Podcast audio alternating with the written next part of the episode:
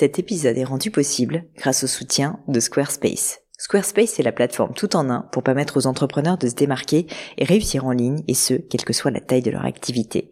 Pourquoi est-ce que j'ai choisi Squarespace comme sponsor du podcast? D'abord parce que je sais qu'ici vous êtes très nombreux à entreprendre, avoir un podcast ou un projet qui nécessite d'être valorisé sur un site web. Et que Squarespace propose des outils vraiment simples d'utilisation pour avoir un site beau, propre et efficace en un minimum de temps.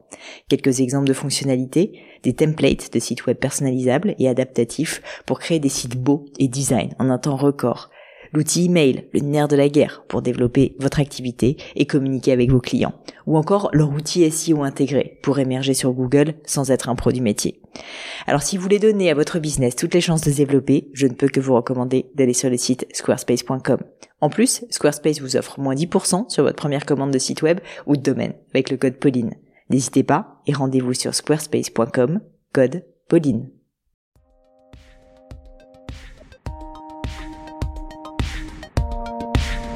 Hello, hello mes chers amis, j'espère que vous allez bien. Ici Pauline Léniaud et bienvenue sur mon podcast.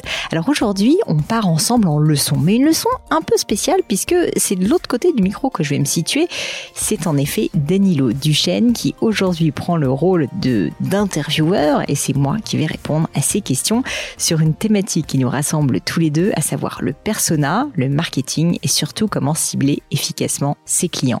Vous n'êtes pas sans savoir que je viens de lancer une formation à ce sujet sur mon site internet demian.education.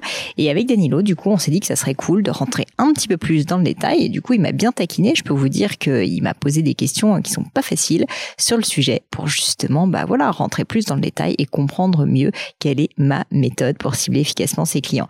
Je voulais du coup remercier Danilo, aussi euh, lui rendre hommage pour la qualité de ses questions et de son travail. Si euh, jamais vous êtes intéressé notamment par le monde des Facebook Ads, le doux monde du digital, eh bien, sachez que Danilo, en fait, en plus de tous les contenus qu'il publie gratuitement au travers de son podcast, le podcast du marketing, au travers de ses réseaux sociaux, sur LinkedIn et sur Instagram, vous pouvez le trouver à Danilo Duchesne tout simplement, eh bien Danilo est aussi à la tête d'une entreprise qui fait de la publicité Facebook et il le fait fort bien. Son entreprise s'appelle DHS Digital. évidemment, si vous êtes intéressé, bah, je vous invite à le contacter directement. Je ne peux vous en dire que du bien. Mais je ne vous en dis pas plus et laisse place à ma conversation avec Danilo Duchesne. Hello Pauline, comment vas-tu? Salut Danilo, bah très bien, et toi? Ça va. Alors l'été, pas trop dur et pas trop dur du tout. Écoute, euh, au contraire, moi, j'ai, j'ai pas fait grand chose cet été. Je me suis énormément reposée parce que j'avais beaucoup, beaucoup travaillé l'année dernière. Donc là, je sentais que j'avais besoin euh, de vacances et c'est ce que j'ai fait. Je suis partie trois semaines, ce qui m'était pas arrivé depuis quasiment dix ans. Sérieux? Écoute, euh, moi cet été, j'ai un peu moins bossé que l'été passé, mais je bosse toujours autant. C'est-à-dire que j'ai juste pris en 5 jours de vacances et je vais prendre une semaine euh, fin août, ce qui est même pas l'idéal parce que ben, la reprise, je pense, elle va être très forte en septembre. C'est clair, c'est clair. Bah écoute, en tout cas, j'espère que tu passeras du coup un bel été là, euh, fin août. Ouais, j'espère. Mais bon, on n'est pas là pour parler de la pluie et du beau temps. toi, c'est la deuxième fois que tu viens sur mon podcast, Le Rendez-vous Marketing. Tu étais venu il y a un an, justement en septembre, on avait parlé de la plateforme de marque pour l'épisode numéro 9. Et euh, je pense que le mieux, c'est que je te représente, et ça va pour toi, pour éviter de te reposer la question euh, qui es-tu, qu'est-ce que tu fais. J'ai préparé une petite présentation rapide de toi pour les auditeurs qui ne te connaissent pas encore. Et eh ben avec plaisir, écoute, euh, hâte de savoir ce que tu veux dire. Bah écoute, c'est parti. Alors tu as confondé il y a 10 ans avec ton mari une marque de joaillerie qui s'appelle Gemio. Aujourd'hui, Gemio, c'est une marque très connue des Français, notamment par le fait que vous proposez une expérience des plus personnalisée pour vos clients au moment où ils doivent choisir leur bague de fiançailles. Tu as plusieurs fois expliqué sur tes podcasts que tu avais été déçu par l'expérience proposée par les joailliers lorsque vous cherchez vous-même une bague de fiançailles. Et c'est l'une des raisons qui t'a poussé à lancer Gemio, la première marque de joaillerie personnalisée. C'est ce que j'ai vu sur ton site tout à l'heure. Et il y a trois ans, tu as créé le podcast Le Gratin. À ce moment-là, tu avais besoin d'explorer d'autres choses et tu étais déjà animé par cette envie de partager ce que tu as appris durant ces longues années d'entrepreneuriat. Alors, tu es parti à la rencontre de personnalités qui ont eu un certain succès dans leur vie que ce soit des entrepreneurs, des sportifs de haut niveau, des directeurs marketing, des auteurs ou encore des artistes, et te leur as posé des questions sur eux-mêmes, les clés de leur succès et très souvent leur cœur de métier. Euh, la mission du gratin, comme tu répètes si, souvent, c'est de vous aider à devenir la meilleure version de vous-même. Et chaque mois, justement, des centaines de milliers de personnes écoutent ton podcast et naturellement, tu as fini par avoir euh, des auditeurs et auditrices qui cherchent à se faire accompagner dans le développement de leur activité. Tu as commencé par proposer des bootcamps et par la suite des formations en ligne, d'abord sous, le nom de, le nom de Growth et par la suite Demian. Au total, tu as déjà sorti trois formations, si je ne me trompe pas. Une sur la plateforme de marque que j'ai adoré, que j'ai suivi pendant, euh, pendant quelques semaines et que j'ai pu ensuite appliquer pour mon site. Une seconde sur le business plan et une troisième sur la vente. Pauline, est-ce que j'ai bien résumé ton parcours ces dernières années? Écoute, euh, Danilo, euh, à 100%, euh, tu es très très fort. je, je, je, pense que je vais l'apprendre par cœur et comme ça, la prochaine fois que j'ai besoin de me présenter, alors c'est peut-être un poil long, tu vois. Ouais, normal, normal. Mais, mais c'est très très bien. Non, bah écoute, bravo. J'avais envie, ça, valait vraiment le coup. Je trouve c'est vraiment un parcours qui est top, surtout bah, du fait que tu as une activité qui tourne assez bien avec Gemio. Il y a trois ans, tu te dis, bon, je, vais en faire un peu moins et je vais plutôt partager sur un podcast. Et j'ai bien compris aujourd'hui, le podcast, c'est un peu la moitié de ton temps qui est consacré à ça. Ouais, alors c'est marrant que tu dis ça parce que tu dis j'en fais un peu moins avec Gemio, bah. euh, juste petit aparté. En réalité, euh, je pense que j'ai jamais autant travaillé pour Gemio que depuis deux ans, euh, notamment avec le Covid. Je t'avoue que j'ai été obligée de, de, mettre beaucoup, beaucoup d'énergie, mais, mais ça paye puisqu'on a des très bons résultats. Mais, mais du coup, voilà, en fait, c'est juste que je pense que je travaille plus qu'avant parce que maintenant j'ai plus de, de, temps à Gemio et même plus de temps pour toutes mes autres activités. Ok, bon, bah, tu, tu, continues à travailler sur Gemio, c'est ce qui compte, mais bon, tu as quand même une petite équipe avec le gratin. Et donc, euh, ça, c'est une, belle, une belle chose aussi. Donc, aujourd'hui, je t'accueille pour parler euh, d'un thème très souvent négligé en marketing, euh, qui sont les personas. Et plus précisément, pour ceux qui nous écoutent, comment cibler efficacement ses clients. C'est un thème qui te tient à cœur, comme tu me l'as dit. Et j'aimerais d'abord qu'on commence par discuter ensemble de l'intérêt de créer son persona quand on est une jeune entreprise, consultant, une petite TPE ou même une PME. Et finalement, pourquoi passer des heures à créer ces personnages Dis-nous tout, Pauline, pourquoi il faut passer du temps à le faire? Bah écoute, je pense que tu as bien résumé euh, déjà moi mon constat de base, c'est qu'en fait tout le monde sait à peu près ce que c'est un persona, mais c'est ça le problème, c'est qu'ils savent à peu près. Et ils n'ont pas compris qu'en fait ça peut être un outil qui est vraiment très puissant s'il est bien utilisé, et c'est pour ça que j'ai voulu faire une formation à ce sujet, parce que moi-même, si tu veux, j'étais dans ce cas de figure. J'étais euh, typiquement le genre de personne, tu vois, j'avais fait une école de commerce et j'avais appris ce que c'était un persona, mais je l'avais un peu rangé dans un coin de ma tête où je m'étais dit, ah vite fait, voilà, c'est quoi les personas de Gemio, et jamais j'avais jamais vraiment compris à quel point j'allais pouvoir l'utiliser. Et le jour où euh, j'ai eu un déclic, c'est parce qu'en fait, une fois, j'ai une femme euh, qui était une cliente Gemio, euh, avec qui je commence à discuter au téléphone. C'était il y a de ça assez longtemps. Et je me rends compte qu'en fait, elle est complètement différente de ce que je pensais être une cliente Gemio et qu'en fait, ces drivers, ce qui avait fait qu'elle avait passé commande chez nous, n'avaient strictement rien à voir, si tu veux, avec euh, ce que je pensais être important en fait pour nos clients. Et du coup, ça m'a fait vachement réfléchir et je me suis rendu compte que je ne connaissais pas du tout bien à la fois les données démographiques de mes clients, mais aussi leur psychologie. Et c'est vraiment ça pour moi le persona et c'est pour ça que c'est important et, que c'est important pour un marketeur, c'est qu'en fait, c'est pas uniquement de savoir où est-ce qu'il habite, son CSP, euh, quel âge il a. Ça, en fait, ce sont des détails. C'est important, mais ce sont des détails. Ce qui compte réellement, c'est de comprendre sa psychologie. Et du coup, pour ça, il faut effectivement, comme tu le dis, passer du temps, passer du temps avec eux, passer du temps à récolter des données pour réussir ensuite, si tu veux, à en, faire des vraies euh, cibles qu'on va pouvoir utiliser. Et ça, je dis ça à toi, mais tu le sais mieux que personne, qu'on peut utiliser tout autant pour faire de la publicité, par exemple, offline, si tu achètes des médias, etc.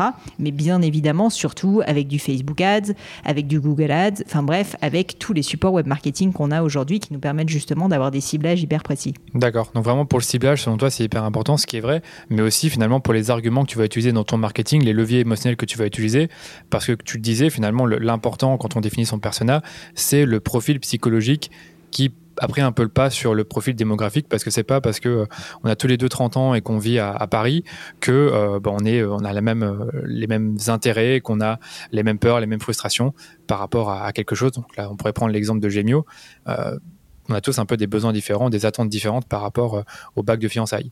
Donc ça, je pense, c'est important de le prendre en compte.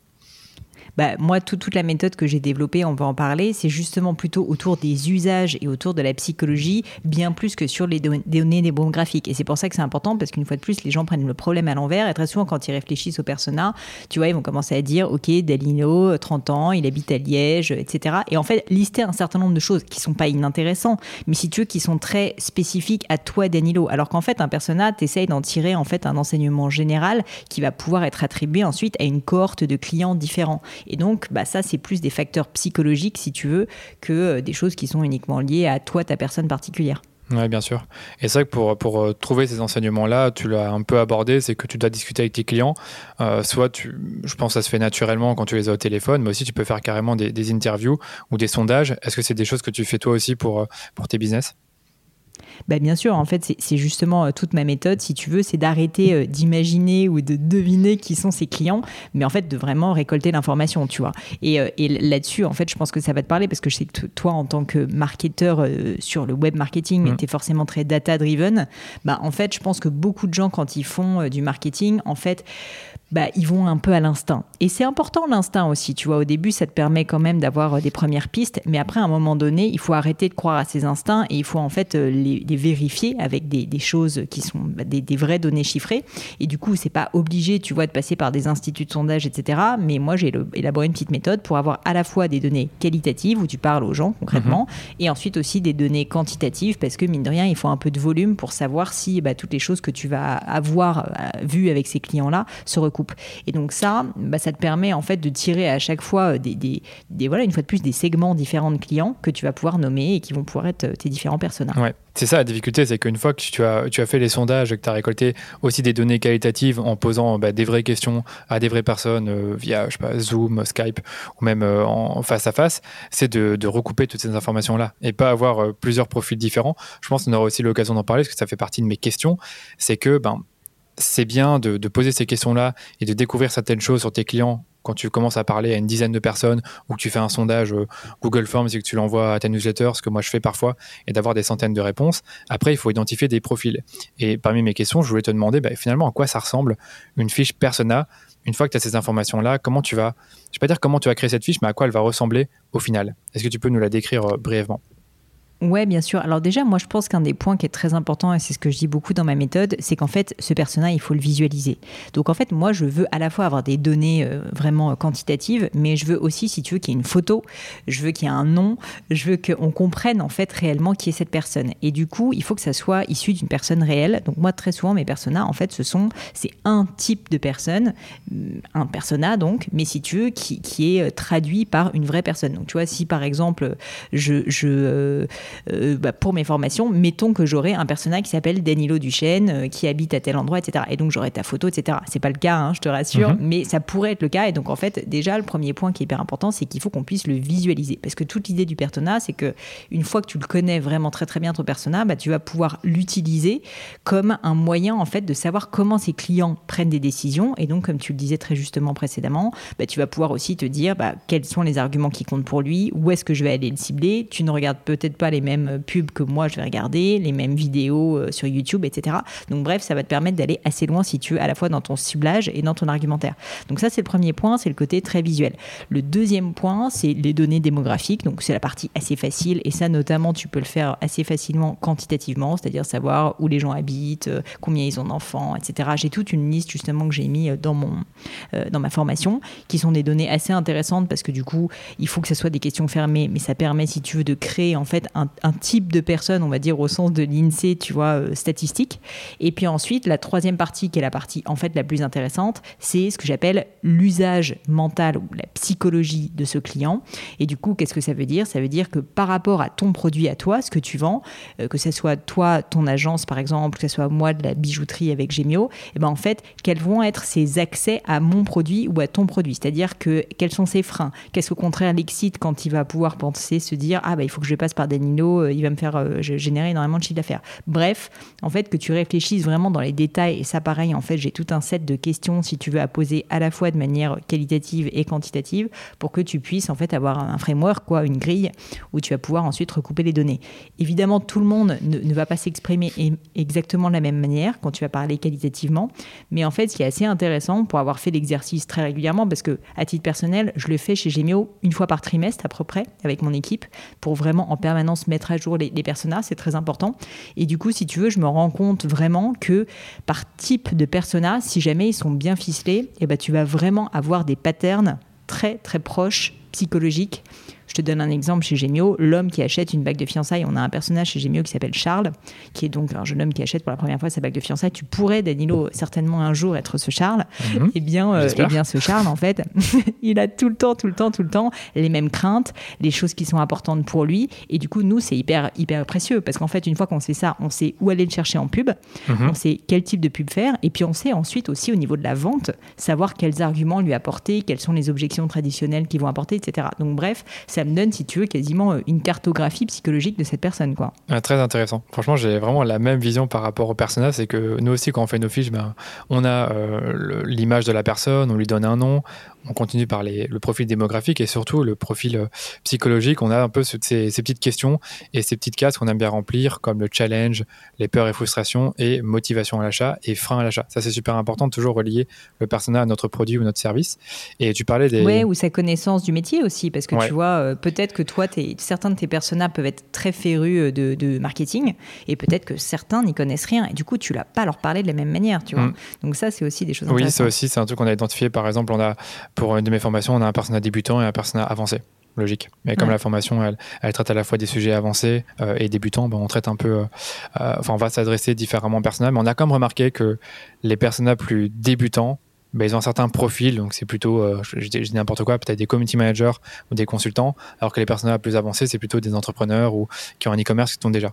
Là, je donne un exemple. Toi, c'est intéressant ce que tu dis parce que du coup, tu arrives à faire des recoupements, ce qui est tout le but du persona, entre le profil psychologique et finalement des, données démographiques. Et c'est ça la beauté du persona, c'est qu'en fait, s'il est bien fait, tu vas te rendre compte que ça se recoupe et que oui, il y a vraiment des patterns qui reviennent en permanence et que tel type de personne, il va un peu toujours penser de la même manière. Et il se trouve que en fait, il a à peu près le même type de profil, on va dire, aussi euh, statistique. Oui, c'est ça. Par contre, je reverse ce que j'ai dit, c'est l'inverse en fait. C'est qu'on a remarqué que c'est l'entrepreneur ou l'e-commerçant qui débute enfin, qui est euh, e-commerçant qui est, qui est, pas très avancé dans son business, qui est plutôt intéressé par la partie débutant dans la formation, tandis que justement le consultant, le community manager vient pour les, les conseils plutôt avancés. Enfin bref, et c'est vrai que quand on avait fait ces exercices-là, on se disait on peut pas avoir cinq personnages différents, un personnage consultant, un personnage freelance. On a plutôt fait deux personnages différents, fait euh, comment dire, deux profils débutants, deux profils différents, pardon, débutants, avancés, et on y mettait euh, différents types de métiers dans hmm. ces personnages.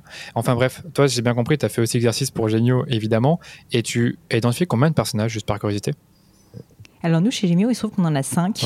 Euh, on pourrait en avoir plus, on pourrait en avoir plus, mais on en a cinq. Je trouve que c'est déjà beaucoup parce qu'en fait, bah, et c'est le dernier point de moi de ma formation, c'est que le personnel, du coup, on peut l'utiliser non seulement pour ses actions marketing spécifiques, mais en fait même pour faire une stratégie, un plan marketing. Et du coup, je pense que c'est important, si tu veux, non seulement de, savoir qui sont ces personnages, mais de savoir en fait quelle est la valeur de chaque personnage pour ton business.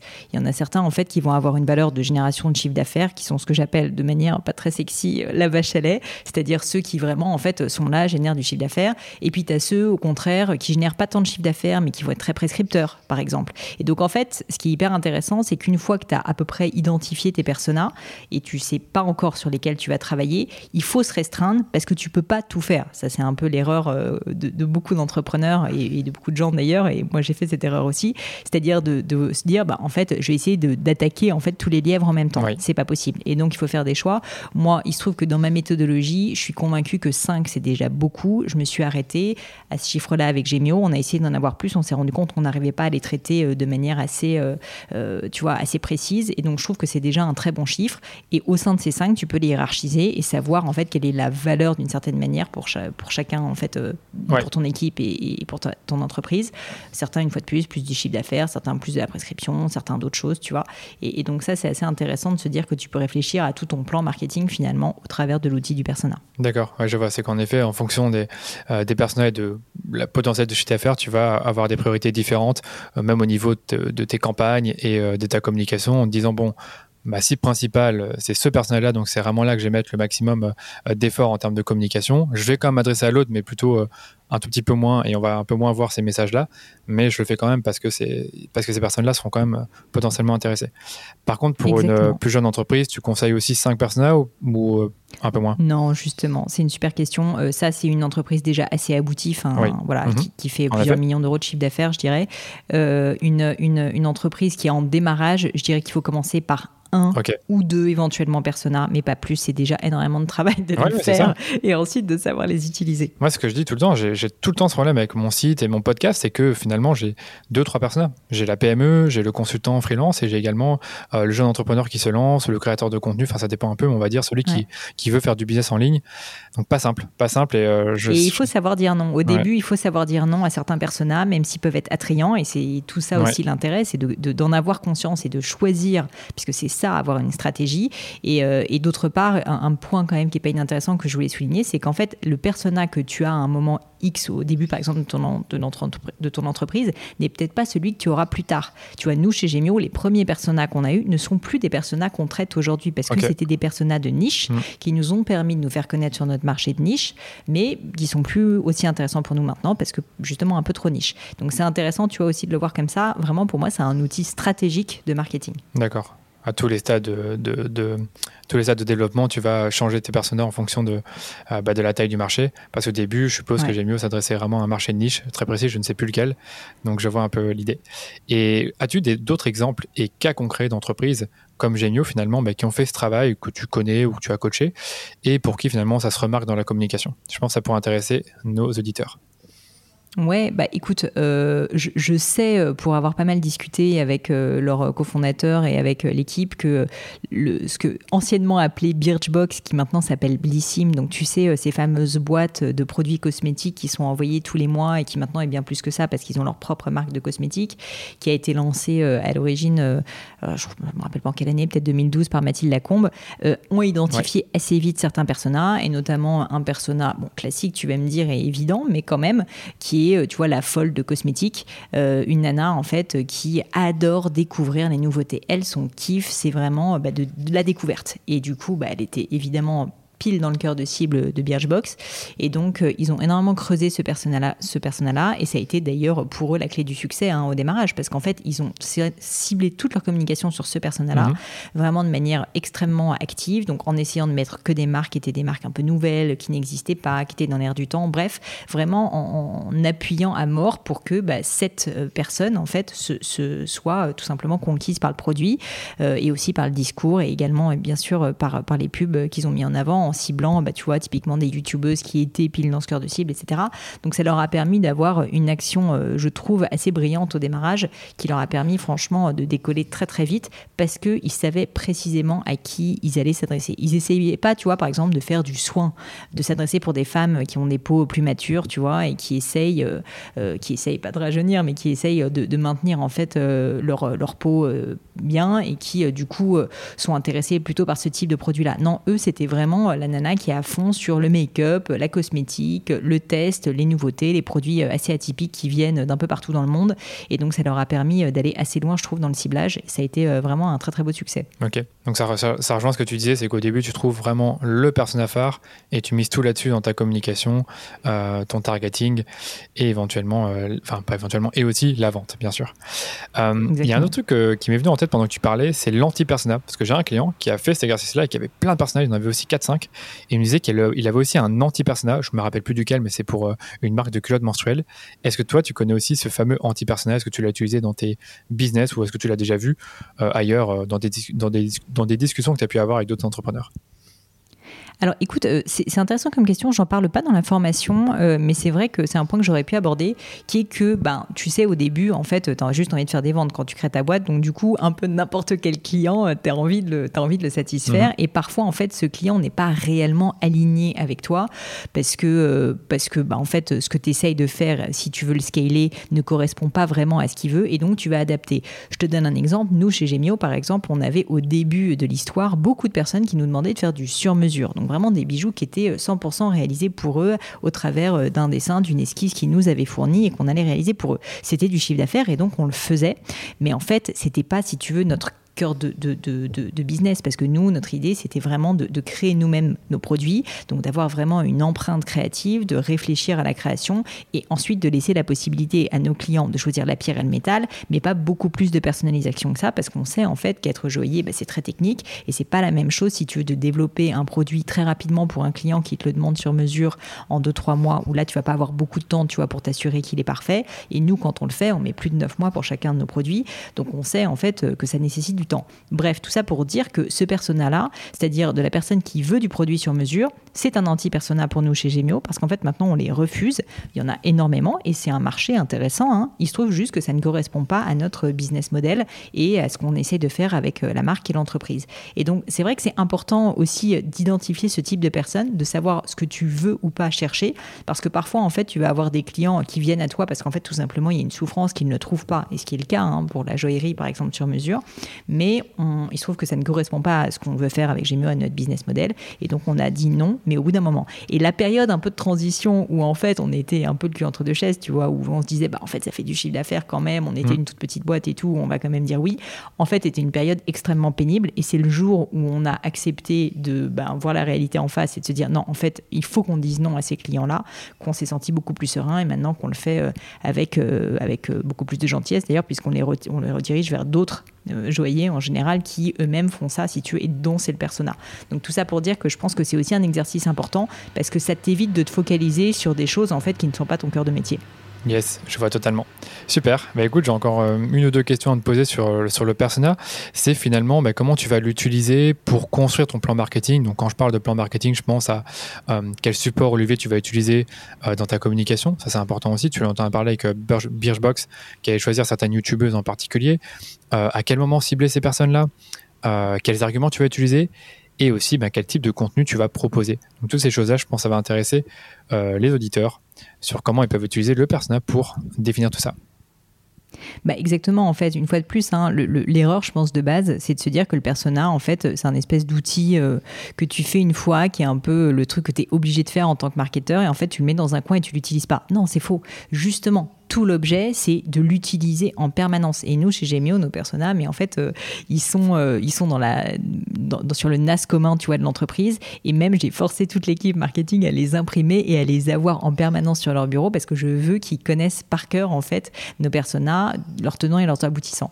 Pourquoi? Parce que, comme tu le disais, bah, en fait, ça te permet de construire complètement à la fois ta stratégie. Donc, ça, on en parlait un petit peu au début. Est-ce que tu commences avec un persona, deux personas, lesquels tu veux choisir et sur lesquels tu vas appuyer? À quel moment est-ce que tu changes de persona Donc ça, c'est vraiment au niveau stratégique. Et ensuite, au niveau plus opérationnel, le persona euh, va être euh, évidemment très important parce que tu l'as très bien dit, hein, ça va te permettre pour chaque personne d'adapter ton discours, la création, d'adapter également les budgets et donc, ça va te permettre réellement de créer un plan marketing.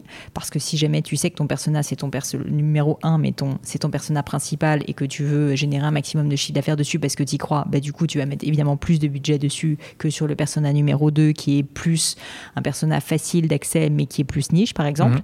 Et donc, vraiment, ça va te permettre, si tu veux, à tous les niveaux de prendre des décisions. Et c'est ça que je trouve hyper chouette, c'est que finalement, ça n'est rien d'autre. C'est pour ça que je dis que c'est un outil, ça n'est rien d'autre qu'un framework qui te permet de, avec franchement des éléments assez simples finalement à récolter, prendre un certain nombre de décisions où quand on est entrepreneur, on ne sait jamais par où commencer, on ne sait jamais dans quel sens aller, on ne sait jamais, tu vois, où s'arrêter aussi. Et donc finalement, tout l'objet de ma méthodologie, c'est d'aider les gens à déjà créer le persona et ensuite leur donner la méthode pour qu'ils puissent l'utiliser au mieux pour leur propre projet. Donc je peux pas te répondre spécifiquement parce qu'en fait, pour toi, Danilo, tu vois, en tant qu'agence, bah, tu vas pas du tout avoir la même utilisation du persona que moi, marque de joaillerie ou que quelqu'un, je sais pas, qui lance bah, voilà, sa marque de culotte menstruelle, comme tu disais.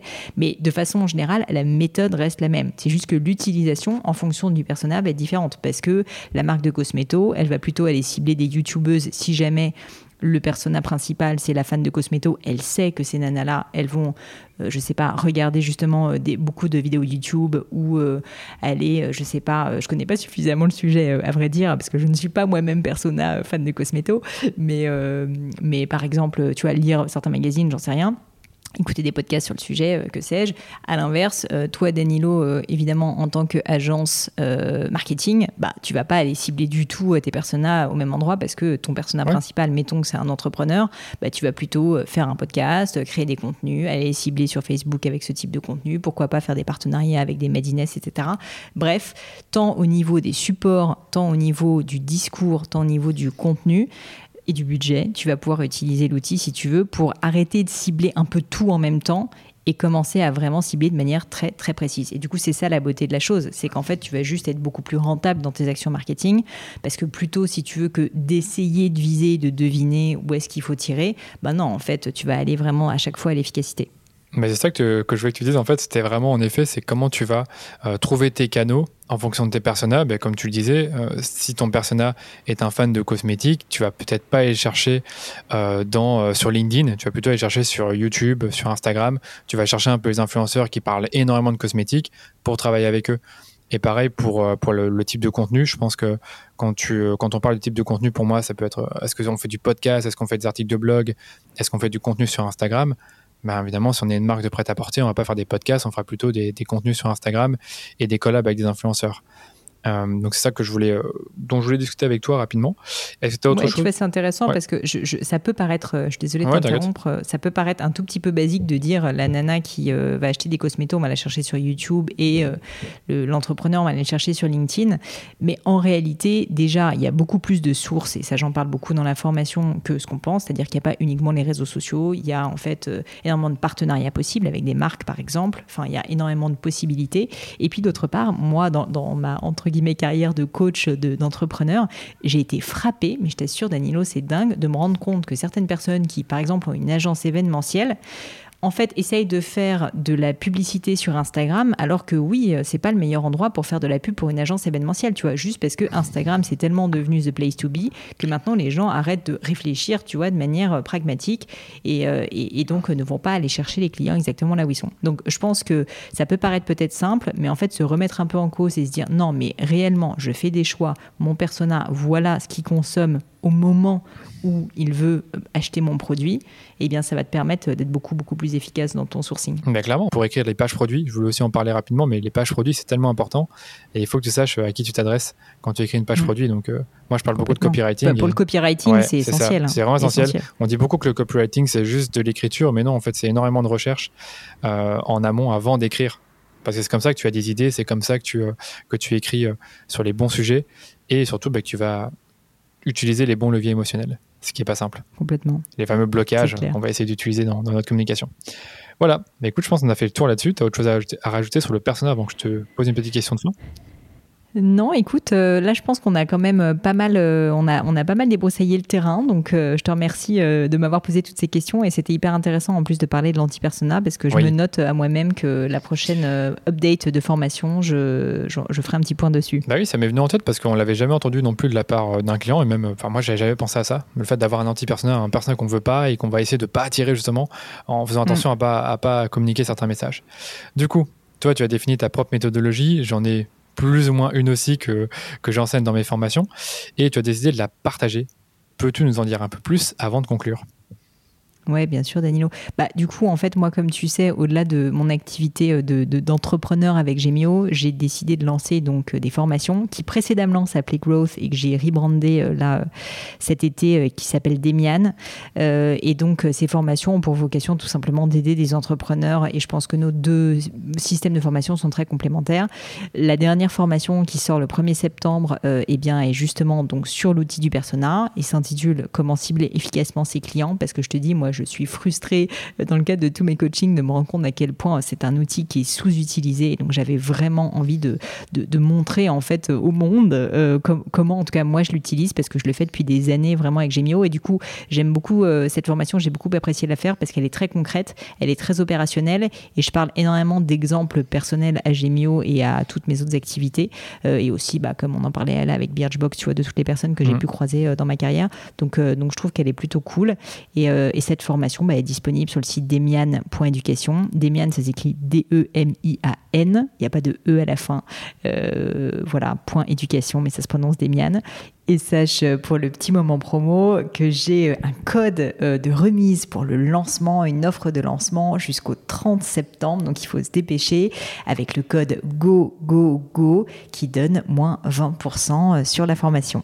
Et puis en plus de ça, ce que j'ai essayé de faire cette fois-ci, c'est euh, d'apporter aussi euh, du, coaching en plus. Et du coup, pour les personnes qui passent commande jusqu'à cette date, eh ben, je vais faire des coachings de groupe en live pour pouvoir répondre aux questions des uns et des autres. On a un groupe LinkedIn où on répond vraiment avec l'équipe euh, de Demian à toutes les questions, mais je trouve que c'est aussi important de pouvoir le faire en live. Et du coup, comme je ne peux pas non plus me couper en 10, euh, j'ai décidé de le faire seulement sur une période de temps restreinte pour pouvoir ben, servir tout le monde, tu vois. Bah, c'est normal. Mais écoute, si tu peux me donner les liens, on mettra ça dans les notes de l'épisode. Mais c'était très clair sur euh, l'endroit où on peut trouver ces informations-là. Et j'ajouterais quand même que toi, dans tes formations, tu as un truc qui est sympa et que je vois pas forcément dans d'autres formations, et même dans la mienne, il n'y a pas vraiment.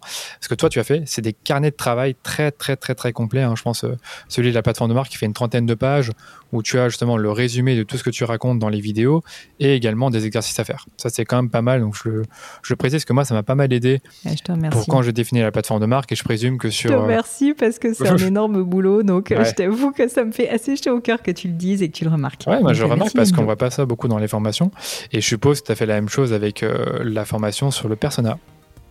Et je pense même que c'est notre meilleur carnet de travail pour tout te dire. Ah oui Bah, Top. Ouais, ouais. Top. Voilà. Voilà, bah écoute, merci Pauline. Euh, C'était un plaisir de t'avoir à nouveau sur le podcast. Et je te dis à très vite. À bientôt. Et voilà, terminé pour aujourd'hui. Un grand, grand merci à tous d'avoir écouté l'épisode jusqu'ici. J'espère que le format vous a plu.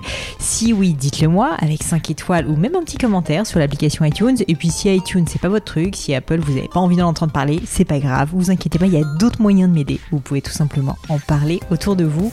Prenez deux trois amis et puis euh, diffusez-leur le podcast. Moi ça m'aide énormément et qui sait, ça les aidera aussi peut-être. Quoi qu'il en soit, merci pour votre temps. N'hésitez pas à postuler aussi à la leçon du gratin si l'idée de passer sur le podcast vous intéresse. Donc à vous de jouer et bientôt pour une nouvelle leçon du gratin.